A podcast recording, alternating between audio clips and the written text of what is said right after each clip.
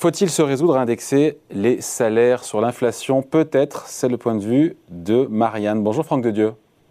Bonjour directeur adjoint de la rédaction. Enfin, c'est le point de vue. En tout cas, vous dites qu'il faut se poser la question parce que plus que euh, des primes inflation, des chèques énergie pour lutter justement contre la hausse des prix qui s'accélère euh, et des mesures qui coûtent cher aussi, d'ailleurs, c'est vrai aux finances publiques, vous préconisez en tout cas de réfléchir à cette idée de réindexer les salaires sur l'inflation. Mais j'ai envie de vous rappeler un petit peu d'histoire que vous connaissez encore mieux que moi. Euh, c'est un gouvernement socialiste quand même qui avait euh, cassé, enfin désindexé les salaires sur l'inflation dans les années 80 pour casser justement euh, bah, une spirale inflationniste. On avait 13% d'inflation en 1980. Vous avez envie que ça revienne ça? Alors pas les 13% d'inflation, mais ce qui pourrait revenir, c'est la hausse des prix sans la hausse des salaires, ce qui serait terrible pour le pouvoir d'achat. Euh, effectivement, vous avez raison de le rappeler, dans les années 80, euh, en 82, le gouvernement Mauroy, euh, sur proposition euh, de Jacques Delors, avait cessé d'indexer euh, les salaires sur les prix. D'autres pays avaient suivi, comme l'Italie, dans un cadre un petit peu de lutte contre l'inflation et de monnaie forte et de néolibéralisme triomphant. Aujourd'hui, euh, peut-être y reviendra-t-on, est-ce que ça va introduire euh, une très forte euh, augmentation des prix? Nous ne sommes plus dans les années 80. c'est aussi une façon pour, quelque part, de transférer la charge de la garantie du pouvoir d'achat eh bien, de l'État vers les entreprises. Parce qu'effectivement, on fait des chèques euh, je dirais, comme des expédients pour parer au plus pressé. Et après tout, ça peut se comprendre. C'est toujours bon à prendre ces fameux 100 euros. Mais euh, si on veut véritablement rentrer dans une logique, euh, dans un univers de pénurie, euh, où il va y avoir euh, de l'inflation, à ce moment-là, il faut euh, véritablement garantir un pouvoir d'achat pour les salariés, parce que pour l'instant, ce qui se passe, c'est que les salaires n'augmentent pas autant qu'on pourrait l'imaginer compte tenu de cette fameuse pénurie de main-d'œuvre et de pénurie en général. Euh, en revanche, ce qui augmente fort, euh, c'est plutôt euh, les actifs boursiers et immobiliers. Et donc, effectivement, on, peut, on pourrait imaginer. Mais Franck, Franck, Franck si on regarde ce qui se passe un petit peu autour de nous. Franck, si on regarde ce qui se passe autour de nous, il n'y a aucun pays, je veux dire, autour de nous, qui, qui indexe les, les salaires sur l'inflation il y a la Belgique et le Luxembourg, qui ne sont pas des pays totalement marxistes.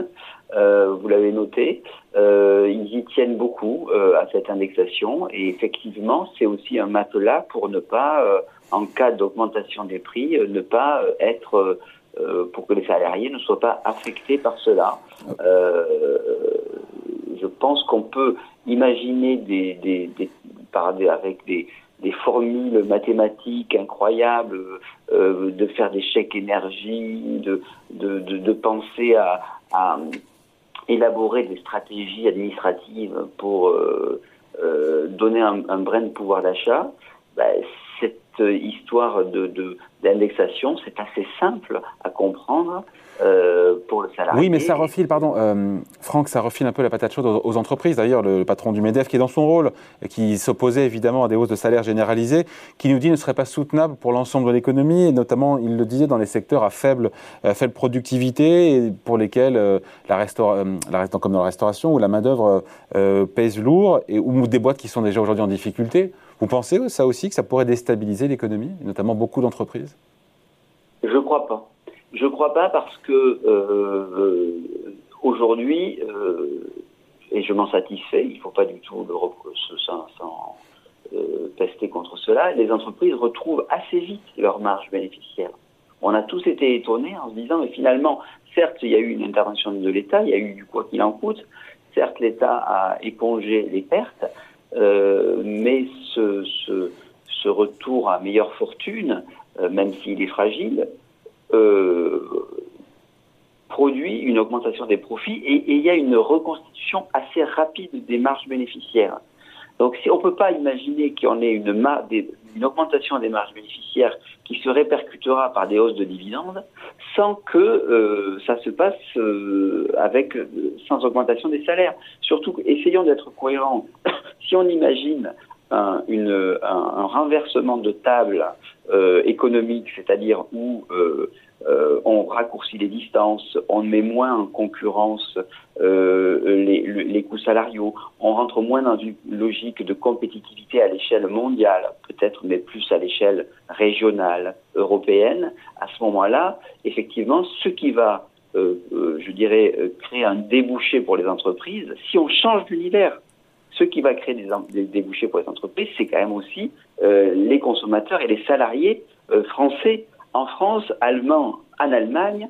Euh, et donc, euh, on, retrouve cette, boucle vertueuse, certes avec peut-être un retour de l'inflation, mais on retrouve cette boucle vertueuse de, de, de, de des Trente Glorieuses, où euh, bien chaque entreprise euh, trouvait un débouché euh, par euh, un excédent de demande lié à, mais en même temps, euh, Franck, euh, si l'inflation prend 10%, on n'en est pas là évidemment, mais si, les, salaires, prennent, si les salaires prennent 5% d'inflation et si les salaires augmentent de 5% en net, en fait, c'est zéro. Hein.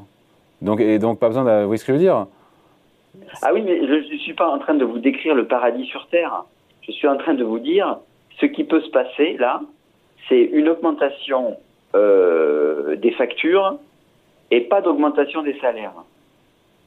Et ce qui se profile peut-être, c'est une, une, une, affectation, pardon, une, une, réduction du pouvoir d'achat des, des, Français si le salaire ne suit pas. Ça vaut aussi d'ailleurs pour les petites retraites.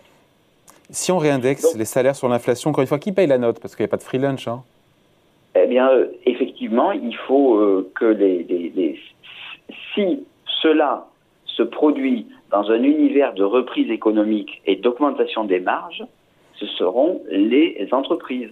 Alors vous allez me dire, mais il y a des entreprises qui font très peu de marge, Exactement. qui font beaucoup de volume, et là, ça les fragilise.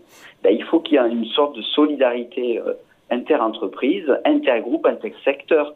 Mais pour l'instant, ce qui se profile, c'est ce paradoxe entre une augmentation des marges et la peur de voir des ménages avoir une baisse de pouvoir d'achat liée à l'augmentation des factures. Et donc, euh, cette, cette indexation permettrait de répondre à, cette, euh, à ce, à ce paradoxe-là. Je ne euh, pas que c'est le paradis sur Terre. Cette réindexation des salaires, sur, on finit là-dessus, sur l'inflation, n'a pas les faveurs, et c'est une, ce n'est pas une surprise, de la Banque Centrale Européenne, de la BCE, qui redoute un risque évidemment inflationniste, qui contraindrait, on le sait bien, qui la contraindrait à durcir sa politique monétaire. Ça peut finir comme ça aussi, hein et donc pas très bien. Oui.